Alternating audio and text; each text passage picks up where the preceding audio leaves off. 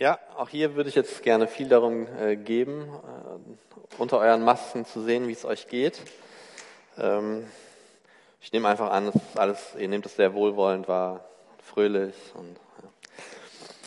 Genau, die Predigt heute ähm, ist in drei Teilen. Ich fange ganz kurz an und der, wir leiten ein mit dem Bibeltext für heute. Und dann wird Klaus so ein bisschen zurückblicken auf das, was Gemeinde in den letzten Jahren und Jahrzehnten geprägt hat. Und dann werde ich die Bibelstelle auslegen und uns ermutigen, uns hinter die Gründung zu stellen. Und anfangen möchte ich damit, euch zu sagen, dass in dem, wie wir die Bibel lesen, manches sehr einfach ist und sehr direkt und wo wir uns total angesprochen fühlen und wo wir sagen könnten, ja, ich nehme das, ich setze das eins zu eins um. In anderen Dingen ist es schwieriger. Ähm, zum Beispiel, wenn Paulus sagt, die Frauen sollen beim Gebet ihre Haare bedeckt haben. Daran halten wir uns nicht aus guten Gründen, weil wir denken, das ist eine kulturelle Sache und keine universal ewig gültige äh, Regel, an die man sich halten muss. Und auf der anderen Seite, äh, zum Beispiel der Bruderkuss. Wer von euch hat sich heute mit dem Bruderkuss begrüßt? Das sollen Christen machen, äh, sagt das Neue Testament. Und das machen wir nicht erst nicht seit Corona, sondern das haben wir schon viele Jahre davor nicht gemacht. Äh, auch da ändern sich einfach die Gepflogenheiten und wie man sich begrüßt. Und trotzdem, ganz oft, wenn wir die Bibel lesen, dann lesen wir das und wir fühlen uns direkt angesprochen und müssen irgendwas umsetzen. Und bei mir ist es immer so, ich werde dann sofort getriggert, okay, was hat das mit mir zu tun? Und ich möchte heute einen Schritt zurückgehen ähm, hinter diese Bibelstelle, die wir lesen und schauen, okay, was, was bedeutet das für uns, wenn vielleicht das ganz Offensichtliche nicht das ist, womit Gott uns heute ansprechen möchte. Und ich bin in Lukas 14, in den Versen 25 bis 35. Jesus spricht. Oder, nein, das stimmt nicht. Jesus spricht nicht, aber es geht um Jesus. Scharen von Menschen begleiteten Jesus, als er weiterzog. Da wandte er sich zu ihnen um und sagte, wenn jemand zu mir kommen will, muss er alles andere zurückstellen, Vater und Mutter, Frau und Kinder, Brüder und Schwestern, ja sogar sein eigenes Leben, sonst kann er nicht mein Jünger sein. Wer nicht sein Kreuz trägt und mir auf meinem Weg folgt, der kann nicht mein Jünger sein. Angenommen, jemand von euch möchte ein Haus bauen. Setzt er sich da nicht zuerst hin und überschlägt die Kosten? Er muss doch wissen, ob seine Mittel reichen, um das Vorhaben auszuführen. Sonst kann er, nachdem er das Fundament gelegt hat, den Bau vielleicht nicht vollenden und alle, die das sehen, werden ihn verspotten und sagen, seht euch das an, dieser Mensch hat angefangen zu bauen und war nicht imstande, es zu Ende zu führen.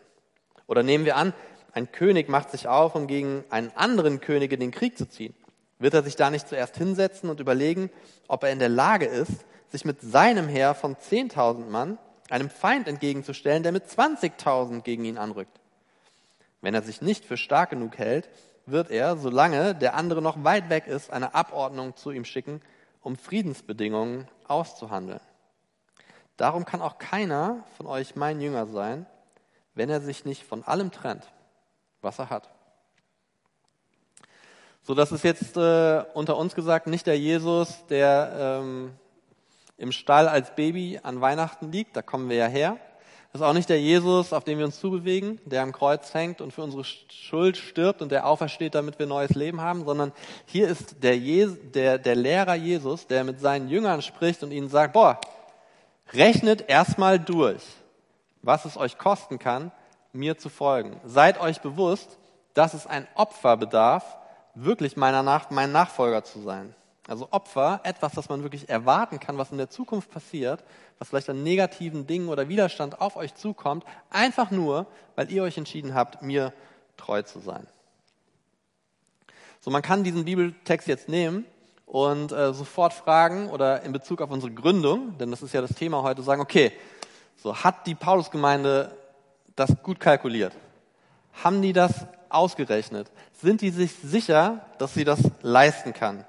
Bis zum Ende des Weges dieses äh, durchzuhalten, umzusetzen äh, und, äh, und, und zu entdecken, dass das, worauf man sich eingelassen hat, tatsächlich auch ans Ende kommt. Vielleicht denken einige von euch, also die Gründung, ganz ehrlich, wenn ich mir die Paulusgemeinde angucke, für mich sieht das eher wie ein unnötiges Risiko aus, als etwas, das nach dem Willen Gottes aussieht. Wir entlassen prägende Leute aus unseren eigenen Reihen und mit Familie Boot und Holzhüter hat sie erst angefangen, ist ja nicht das Ende davon. Was ist mit den Ressourcen, die die Gemeinde hier, die Muttergemeinde, dringend benötigt, die wir nicht mehr zur Verfügung haben, weil wir sie woanders ausgeben? Und was ist mit den Lücken, die entstehen, wenn ganz viele von uns oder zumindest einige von uns in die Gründung gehen. So habt ihr eure Risiken richtig bedacht, habt ihr richtig gerechnet. Und hier, hier ist der Ansatz von mir, wo ich mit euch, äh, wo ich darum werbe, dass diese Bibelstelle nicht ein direktes Wort zu uns als Gemeinde ist, sondern als ein sehr indirektes und ein subtiles Wort von Gott an uns verstanden werden sollte. Weil in meiner Erfahrung mit der Paulusgemeinde und auf die letzten zehn Jahre, auf die ich zurückblicken kann, habe ich eine Gemeinde kennengelernt, die sehr gut und sehr konservativ mit äh, Spendengeldern umgeht, die sich ihren Herausforderungen und dem, was auf sie zukommt und was sie auch erlaubt, dass auf sie zukommt, ähm, sehr ehrlich und abwägend und mit Köpfchen und mit Gebet und mit Unterstützung des Heiligen Geistes getan hat. Wir sind keine Gemeinde, die eine Entscheidung irgendwann mal getroffen hat und gesagt hat, es wird schon irgendwie. Das ist nicht unser Problem. Und um das zu verdeutlichen, möchte ich einfach, ähm, ja, ähm, habe ich Klaus eingeladen heute, mit uns in die Vergangenheit der Paulusgemeinde zu schauen und zu sehen, wo gab es denn die wichtigen wegweisenden Momente, ähm, die Paulusgemeinde nachhaltig bis heute geprägt haben. Und Klaus, ich freue mich, dass du uns mit reinnimmst in eine Zeit, die einigen von uns sehr fremd ist und äh, die wieder ganz neu in unserem inneren Auge entstehen wird. Dankeschön. 38,5 Jahre war ich der verantwortliche Pastor der Paulusgemeinde von 1979 bis 2018. Und wo immer ich das erzähle, so im ehemaligen oder, oder Kollegenkreis, staunen sie alle. So lange in einer Gemeinde, 38,5 Jahre. Das ist eine lange Zeit, aber etwas stört mich daran. Von Anfang an. 38,5 klingt so provisorisch, so unvollendet. Ich musste an, an Franz Schubert, an die Unvollendete denken, äh, Symphonie in H-Moll, nicht in D-Dur. Äh, so ein bisschen empfinde ich das, 38,5, 40.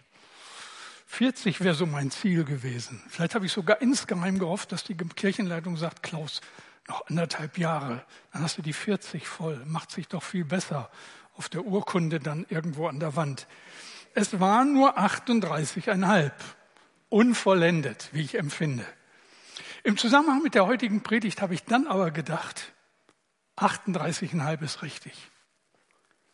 Denn ich habe in meiner Dienstzeit nichts vollendet. Ich habe mit den vielen Mitarbeitern in all den Jahren Fundament gelegt für eine gesunde Gemeindeentwicklung. Habe erleben dürfen, wie Gemeinde wächst und Menschen zu Gott finden. Man könnte sagen, wir haben etwas erreicht.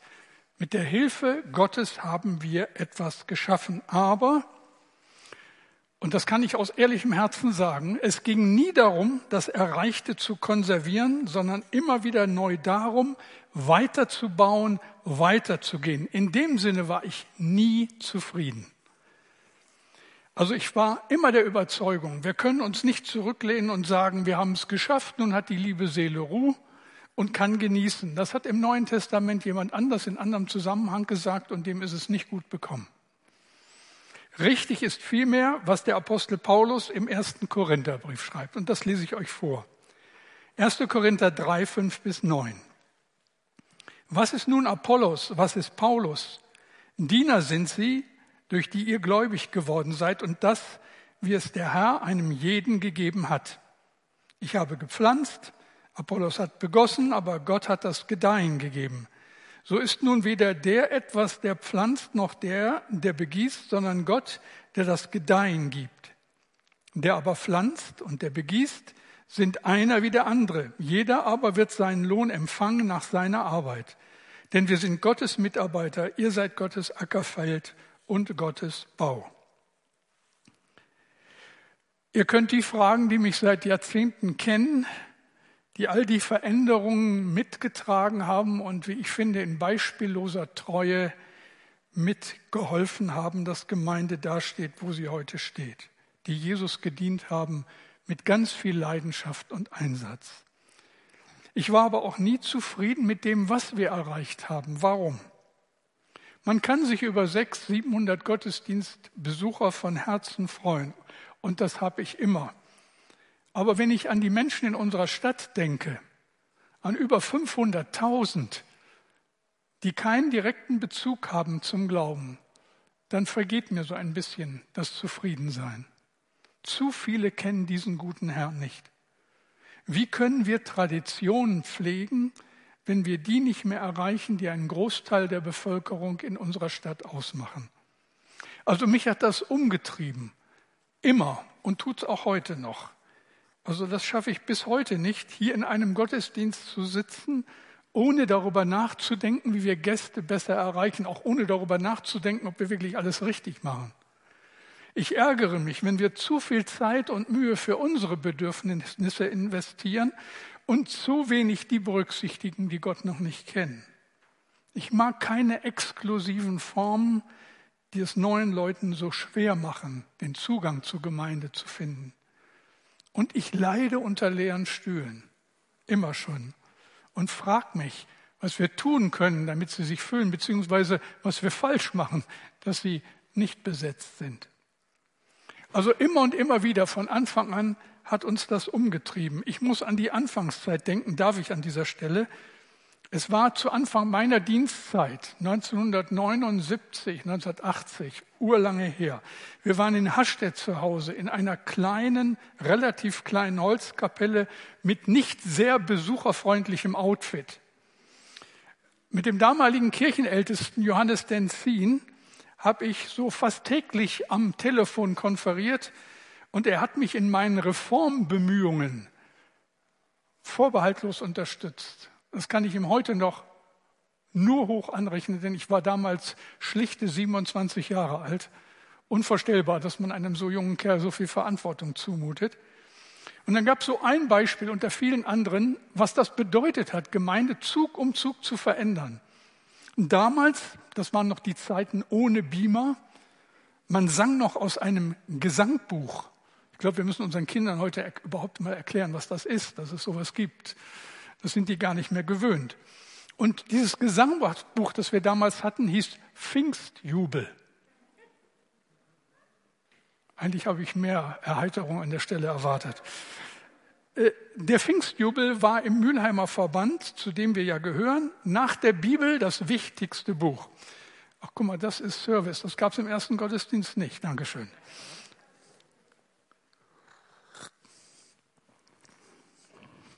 Also der Pfingstjubel war im Mülheimer Verband so neben der Bibel tatsächlich das wichtigste Buch, unantastbar, kanonisch. Als Gemeindeleitung kamen wir aber damals zu dem Schluss, Pfingstjubel, das geht nicht. Inhaltlich nicht und äußerlich auch nicht. Erklär mal einem Gast, was Pfingstjubel bedeutet. Ich glaube, das ist schon intern relativ schwer. Mit so einem Liederbuch, da waren wir uns einig als Kirchenleitung, können wir nicht wirklich in unseren Gottesdiensten evangelistisch arbeiten. Also haben wir es abgeschafft und durch das neutralere Gesangbuch der evangelisch-freikirchlichen Gemeinden ersetzt. Das war richtig teuer damals. Die Gemeinde hat das mitgetragen, weil sie wohl gespürt hat, dass Gott etwas mit uns vorhat, dass endlich die Gebete nach Aufbruch und Wachstum erhört werden. Im Verband aber war ich von Stund an erst einmal persona non grata.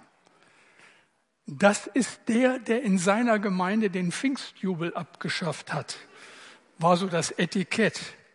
Damals, wie gesagt, nicht unbedingt eine Empfehlung. Heute bekomme ich Lob für meinen damaligen Mut, denn im Laufe der folgenden Jahre haben das mehr oder weniger alle Gemeinden im MV dann so gemacht.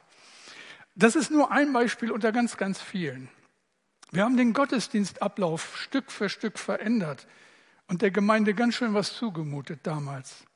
Wir haben auf dem Fundament der Schwestern und Brüder, die 1908 diese Gemeinde gegründet haben, weitergebaut.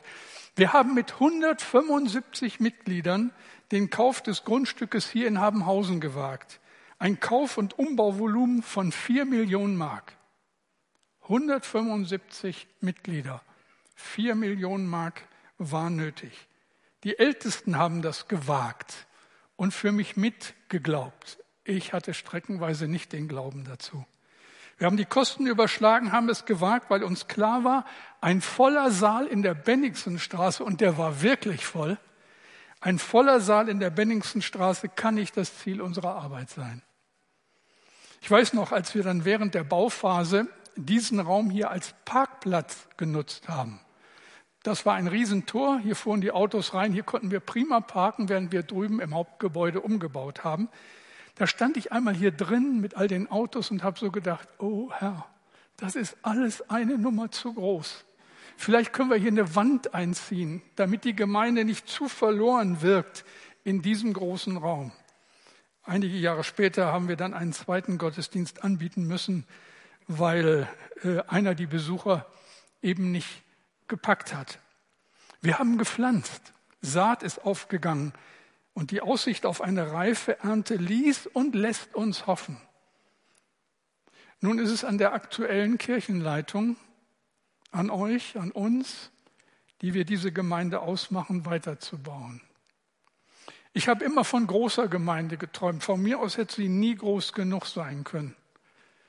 Aber dieses Grundstück hat seine Grenzen. Hier kann man nicht beliebig weiterbauen. Wir haben vor Jahren mal über einen neuen Standort nachgedacht an einem denkwürdigen Abend. Vielleicht erinnern sich einige von euch noch daran. Aber es gab kein grünes Licht, hier noch einmal zu wechseln. Also bitten wir Gott um eine andere Lösung, die Wachstum ermöglicht. Ich war vor ein paar Jahren mit Esther in London in der HTB, in der Holy Trinity Brompton. Das ist eine anglikanische Kirche, die so einen Aufbruch erlebt hat. So ein altes Kirchengemäuer, wo geistlich plötzlich etwas passiert ist. Die Kirche von Nicky Gamble, dem Begründer von Alpha. Und da wurde es dann auch zu klein. Aber da kann man auch nichts in so einem alten gotischen Gebäude groß umbauen. Was haben sie gemacht? Neue Gemeinden in London gegründet, in bestehenden, leerstehenden Kirchengebäuden. So oder ähnlich könnte ich es mir bei uns auch vorstellen. Nicht nur eine Gemeindegründung, sondern Stück um Stück unser Beitrag am Bau des Reiches Gottes. Ich wünsche mir von Herzen mehr Wachstum, wünsche mir größeren geistlichen Einfluss in dieser Stadt. Und ich denke, dass wir vor einigen Jahren gegen so viel Widerstand Körperschaft des öffentlichen Rechts geworden sind, ist ein Wunder und vielleicht eine wichtige Voraussetzung für eine viel größere Arbeit, als wir uns das heute vorstellen können. Und ich denke auch, wir sind alle ein bisschen erschrocken und verunsichert über den zunehmenden Widerstand gegen alles Christliche in unserem Land und speziell auch in unserer Stadt. Das, was wir dem entgegensetzen können, ist ein klares Bekenntnis zu unserem Vater im Himmel, tiefes Vertrauen in sein Wort und ein authentisches, glaubwürdiges Miteinander. 38,5 Jahre durfte ich an dem Haus mitbauen, das Gott uns mit dieser Gemeinde anvertraut hat. Das Haus ist noch nicht fertig. Eine neue Generation hat Verantwortung für den weiteren Ausbau übernommen. Was mich betrifft, von Herzen will ich dabei unterstützen und dafür beten, dass unser guter Gott seinen Segen schenkt, dass die Gründung neuer Gemeinde unser Anteil am Bau des Reiches Gottes in unserer Stadt und umzu ist, Buten und Bin. Und wir wissen, es galt und gilt weiterhin uneingeschränkt, was in Psalm 127, Vers 1 steht. Wenn der Herr nicht das Haus baut, so arbeiten umsonst die daran bauen. Ich hoffe, dass genau das geschieht, dass er baut und wir seine Werkzeuge sind. Denn das ist auch klar. Gott kann an einem Tag so viel mehr tun, als wir im jahrelangen Bemühen um den rechten Weg. Ich wünsche mir, dass er uns manche solcher Tage schenkt. Soweit mein Votum und jetzt ist unser Pastor wieder dran.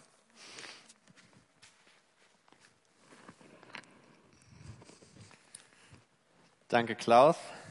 Eine kurze Rückfrage. Also ich habe dich richtig verstanden, dass du den, ähm, den Pfingstjubel ähm, jetzt in der Neugründung nicht einsetzen würdest. Weil dann würde ich, Heiner ist jetzt nicht da, weil dann muss ich, das muss ich ihm nochmal sagen. So. Ähm, aber irgendwann war auch der Pfingstjubel mal cool, äh, bevor er nicht mehr cool war. Aber die Zeit gab es auch. Und äh, in dieser Perspektive laden wir euch ein, Gemeindebau zu betrachten. Der Herr ist das Fundament, er baut und wir dürfen den Rest machen.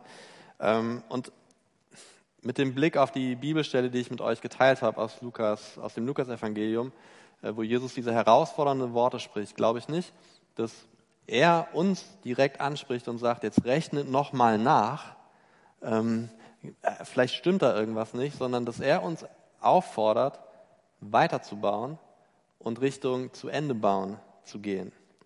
Und vielleicht kennt ihr dieses Gefühl, ähm, das sich bei mir auf jeden Fall immer wieder mal einstellt, wenn ich in unsere Gottesdienste komme, wenn ich mit unseren Leuten zu tun habe, wenn ich euch besuche und wenn wir uns treffen und reden. Es ist wirklich schön hier. Es ist ein netter Platz. Es ist ein guter Ort. Es ist ein gesegneter Ort.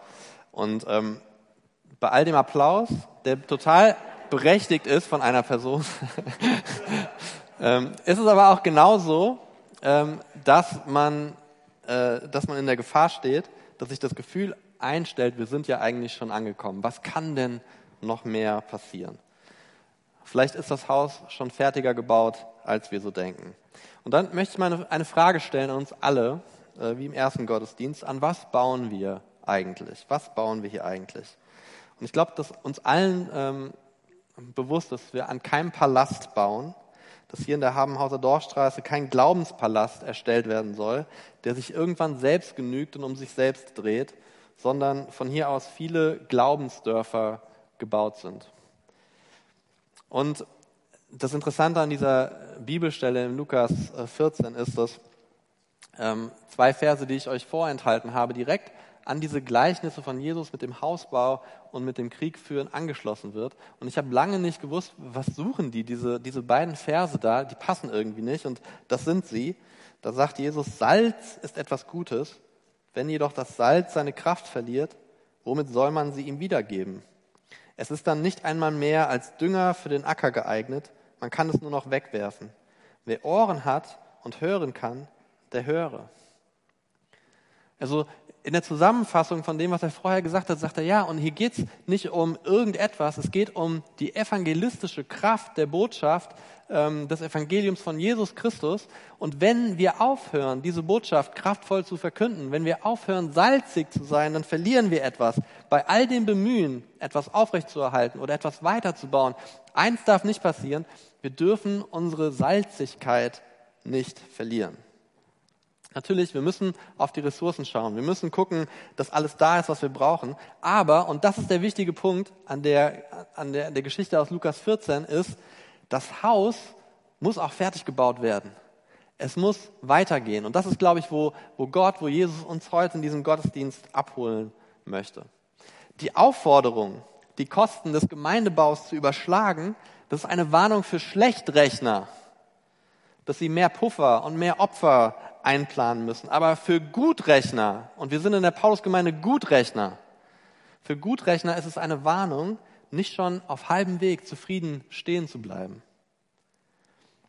Sind wir zufrieden mit dem Fundament, mit dem Estrich, mit den paar Mauern, mit den Rohren, die hier sind? Vielleicht haben wir angefangen, äh, diese kalte Baustelle als warmes, kaminbefeuertes Häuschen wahrzunehmen. Und das ist ganz normal und keine Kritik, sondern so ist es einfach. Das passiert in Gemeinde so. Die Aufforderung von Jesus bedeutet für uns also nicht, dass wir noch besser und akribischer rechnen und kalkulieren müssen, sondern dass wir mutig sein dürfen.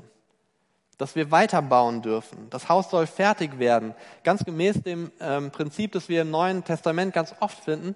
Wenn man sich anschaut, wo sind denn überall Reich Gottes Signale aufgetaucht auf dem Globus, die sind hauptsächlich dadurch äh, ins Leben gerufen worden, dass Menschen ausgesandt wurden und irgendwo eine lokale Ortsgemeinde und in manchen Gemeinden sogar mehrere Gemeinden gegründet haben. Das ist so ein Außenposten von Gottes Reich, Gemeinde.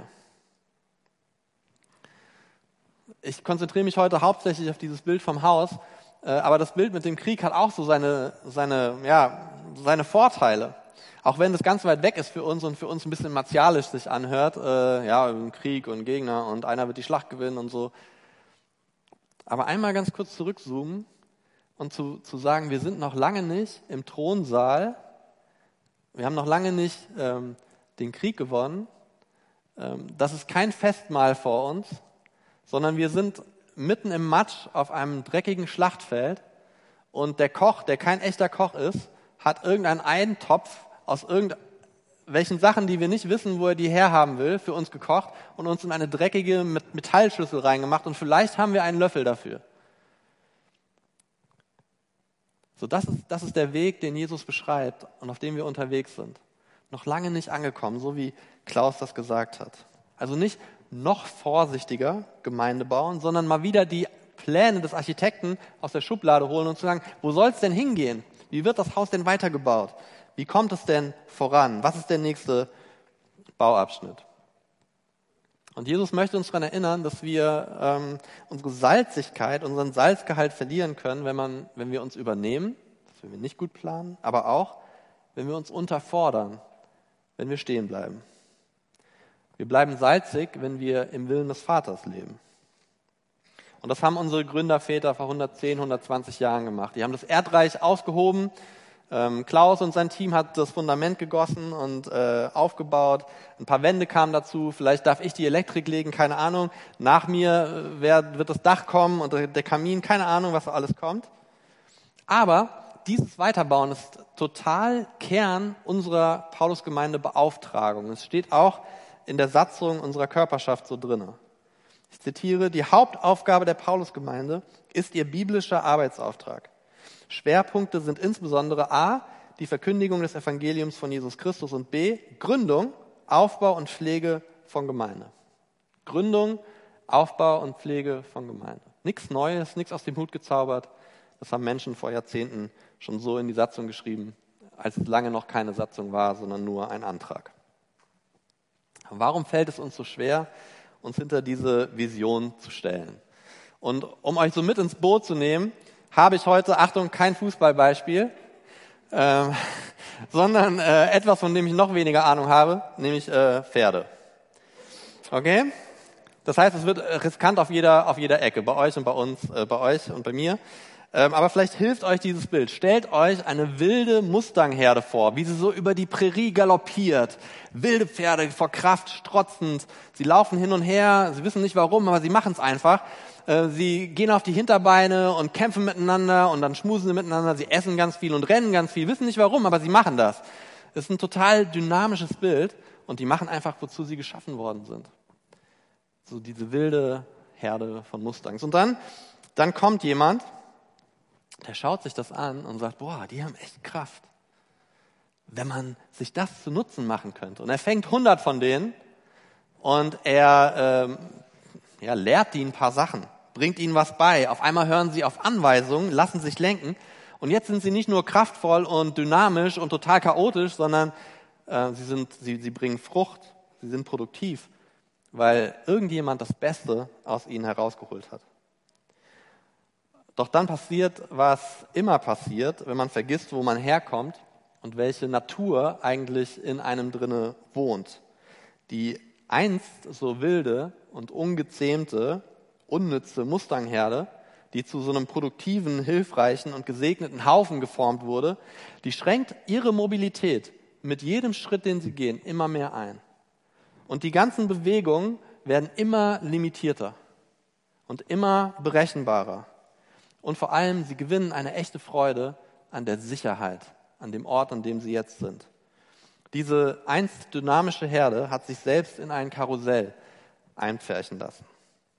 Hoch und runter, immer schön im Kreis, tolle Hintergrundmusik, die Beleuchtung ist auch nett, es ist super sicher, es ist äh, vorhersehbar, aber es ist auch ein bisschen mutlos, ziellos und eventuell bald auch ohne Salz. So, liebe, liebe Gemeinde, das ist nicht nur der Weg von Mustangherden, die irgendwie zu Karussellpferdchen werden. Das ist auch der Weg von Gemeinden. Von allen Gemeinden, von jeder Gemeinde, auch von unserer Gemeinde, wenn wir nicht alle 15, 15, 20 Jahre neue Weichen stellen, die dafür sorgen, dass wir salzig bleiben und ein Segen sind für unsere Stadt und für andere Menschen. So, ich weiß, dass es gefährlich ist, diese wunderbare Gemeinde als Karussell zu bezeichnen. Ich weiß, dass dieser Vergleich mit Sicherheit auch ein bisschen hinkt. Aber mal Hand aufs Herz. Ein bisschen fühlt sich's doch so an. Da ist doch ein Fünkchen Wahrheit drinne. Wir haben ja auch gar nichts dagegen, wenn Leute dazukommen und dann mit uns hoch und runter wippen im Gleichtakt, oder? Das ist doch schön. Und es passiert ja auch. Und wir sind dankbar dafür. Aber dafür sind wir nicht geschaffen. So, ich weiß über mich, und ähm, ich kriege das auch immer wieder ähm, gespiegelt von euch, also vielen Dank Ähm, ist jetzt keine, keine Überraschung, dass ihr mich für einen etwas herausfordernden, kantigen Typ haltet. Ich kann damit umgehen. Das stimmt ja auch. Ähm, aber ich bin auch an dieser Weichenstellung in der Gemeinde angekommen, ohne dass ich es mir groß ausgesucht habe. Und ich glaube, dass ich zur richtigen Zeit am richtigen Ort bin. Weil es wieder einmal Zeit ist, Dinge neu zu machen, neu zu denken, andere Wege zu gehen. Und ich bin da nicht besser als meine Vorgänger, genauso wie Klaus nicht besser war als seine Vorgänger. Wir bereiten nur den nächsten nötigen Bauabschnitt vor. Und der wird alle Unterstützung und auch ein bisschen Gegenwehr beinhalten, das ist uns klar. Wir möchten von Herzen, dass unsere Gründung das Evangelium in einem anderen Stadtteil bringt und dass es dort fußfest und dass im Umfeld Menschen erreicht werden, die wir hier mit der Gemeinde nicht erreichen können. Und da verlassen uns einige Leute freiwillig, um diesen Weg zu gehen. Und das wird uns echt was kosten. Das hat Heiner schon gesagt. Holzhüters und Boots und noch viele mehr, denn das ist erst der Anfang. Und das ist aus allen Blickwinkeln betrachtet ein Opfer für sie und für uns. Sie verlassen geistliche Brüder und Schwestern, Mütter und Väter, aber anders als in dem Gleichnis von Jesus verlassen sie, oder das ist kein Gleichnis am Anfang, was er sagt, ähm, kehren sie ihnen nicht den Rücken zu. Das ist keine Abkehr von alten und irgendwann mal einst mal wichtigen Beziehungen. Nein, es ist eine Freisetzung, eine Beauftragung, eine Bevollmächtigung, eine Berufung, das Kreuz von Jesus Christus an einem anderen Ort weiterzutragen. Sich zu trennen von dem, was sie haben, damit andere Menschen mit Jesus verbunden werden. Und so brechen die paar Mutigen aus, die nicht nur ein paar bleiben werden, und sie lernen, wieder etwas wilder zu leben. Wisst ihr, niemand wird auf die Paulusgemeinde als Muttergemeinde oder auf die Tochtergemeinde schauen und sagen, ha, ich habe es dir schon immer gesagt, die können nicht rechnen. Die haben sich total verkalkuliert. Guck mal, denen sind mitten im Bau die Mittel ausgegangen. Das wird nicht passieren, das ist nicht unser Problem. Aber es könnte sein, dass wenn wir nichts tun und zu zufrieden sind, dass Menschen auf die Gemeinde schauen und sagen, ha, schau dir mal an, die haben sich zu früh gefreut, die dachten, sie sind zu früh viel zufrieden und, zu, und vor allem fertig mit dem Bauen. Wussten sie nichts von den Plänen des Architekten, können sie den Estrich nicht von einem Dach unterscheiden. Das ist die Herausforderung, in der wir stehen. Also lass uns weiterbauen, lass uns mutig sein und weiterbauen. Es ist alles durchgerechnet. Was wir als Paulusgemeinde machen, was wir als Kirchenleitung an Vision vorgeben, ist, wir stellen uns in das Erbe einer alten Vision und nehmen es in Anspruch. Wir geben nur aus, was schon lange da ist und vertrauen darauf, dass Gott uns weiterführt. Die Rechnung am Anfang hat jemand anders gemacht und wir vertrauen dieser Rechnung. Sie ist eine gute Rechnung. Als ehemals christliche Gemeinschaft Benningsenstraße und nun Paulusgemeinde gehen wir einfach nur den nächsten notwendigen Schritt. Und jedes Mal, wenn jemand diesen mutigen Schritt geht, Gewohntes verlässt, wieder etwas wilder lebt, wird alles ein wenig salziger um uns herum. Und das ist eine gute Nachricht. Sind wir aber zu lange auf dem Karussell, sind wir zu zufrieden mit dem Bauabschnitt, dann verliert unser Salz seine Kraft. Das Schöne ist, die Freisetzung von diesem Salz, das wird nicht nur bei denen passieren, die in die Gründung gehen, sondern es wird auch hier bei uns, bei den Menschen, die hier in der Paulusgemeinde bleiben und sich hier zugehörig fühlen und hier Gemeinde bauen wollen, dazu führen, dass alle wir hier auch salziger werden. Ich möchte mit euch zwei Träume teilen, die ich habe. Der erste Traum ist ein bisschen egoistisch, okay? Vergebt mir. Ich habe einen Traum. Ich möchte einmal in der Paulusgemeinde am Sonntag predigen mit meiner Lieblingswollmütze auf dem Kopf. So, weil ich mein Glück nicht überstrapazieren möchte und auch das Wohlwollen von Klaus nicht gefährden möchte, verlasse ich diese Vision für mich persönlich und gebe sie auf. Heute, öffentlich. Aber nur, aber nur, danke, ja, ja, aber nur, wenn ihr euch meine zweite Vision zu eigen macht, meinen zweiten Traum, okay? Einigen wir uns darauf. Ich träume von einem Stall, so ungefähr wie hier, aber kein Stall, in dem früher Maschinen standen, äh, sondern Pferde. Ich habe euch ja gesagt, heute geht es um Pferde. Ja? Ähm, also es ist ein Stall und ver vergleich, verzeiht mir diesen Vergleich mit Menschen und Pferden und dass ich so lange darauf rumreite. aber ich dachte, der hat uns vielleicht ein bisschen was zu sagen, ja? Also ein Stall, in dem neue Pferde aufgenommen werden und sich langsam an die Umgebung gewöhnen können. Ein Stall, in dem verletzte Pferde gepflegt werden und zur Ruhe kommen können, aber nicht mit dem Ziel, dauerhaft in der Box auf Medikamenten abgestellt zu sein, sondern irgendwie irgendwann wieder fit zu sein für das Leben lassen kann und muss, weil sie so sind, so frei, wie es ihnen halt gut tut und ab und zu kriegen sie einen Klaps auf den Hintern. Ein Stall, in dem die Sicherheitsbedürftigen an der, an, der, an der Leine im Kreis geführt werden, solange bis sie wieder Sicherheit im Schritt haben.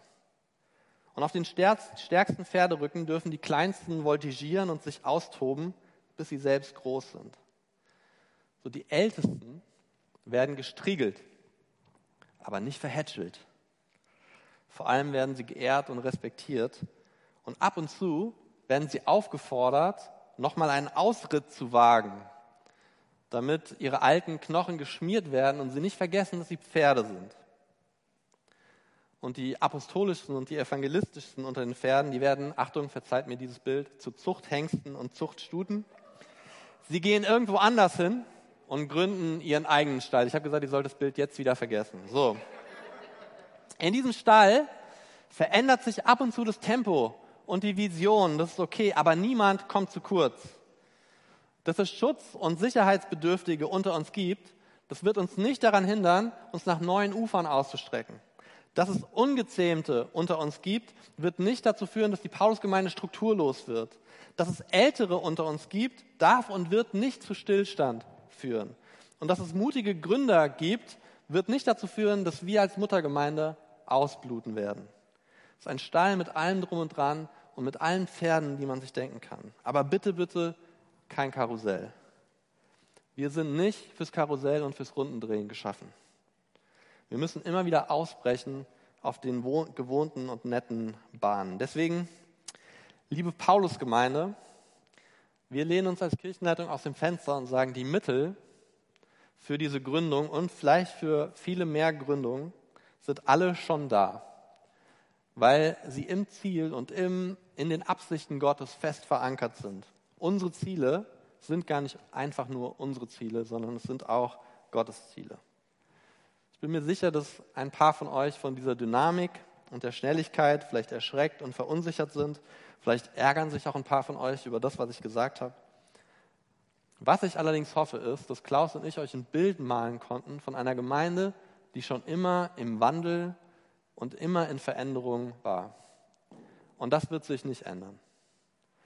Alle paar Jahre muss es mal einen neuen Schritt geben. Und ich glaube, das Bild, das wir jetzt als Kirchenleitung für diese Gemeinde malen, ist etwas, das sich stilecht einfügen wird in das, was schon hier ist. Wir haben als Kirchenleitung die gleiche heilige Unruhe und das gleiche große und gesunde Unzufriedenheitsgefühl, das die Kirchenleitungen um Klaus herum und davor hatten. Ich weiß, dass diese Unzufriedenheit nicht immer Teil der Gesamtgemeinde ist. Aber es ist unsere Aufgabe, euch mit in diese Unzufriedenheit zu nehmen und euch zu motivieren, es auszuhalten und euch danach auszustrecken, wieder etwas wilder zu werden. Es gab immer Meilensteine, wichtige Entscheidungen in der Geschichte der Paulusgemeinde. Und wir denken, dass rückblickend diese Zeit auch eine sehr wichtige und einschneidende Weichenstellung sein wird. Deswegen bitte ich euch von Herzen, lasst uns den Zwischenstand nicht als Endergebnis feiern. Lasst uns feiern, dass wir unser Erbe schon empfangen haben und mit vollen Händen ausgeben können, um Gott zu ehren, um ihm zu gefallen und zum Segen auch dieser Gemeinde. Salzig bleiben durch Opfer im Vertrauen. Jesus hat gesagt, wer Ohren hat, der höre.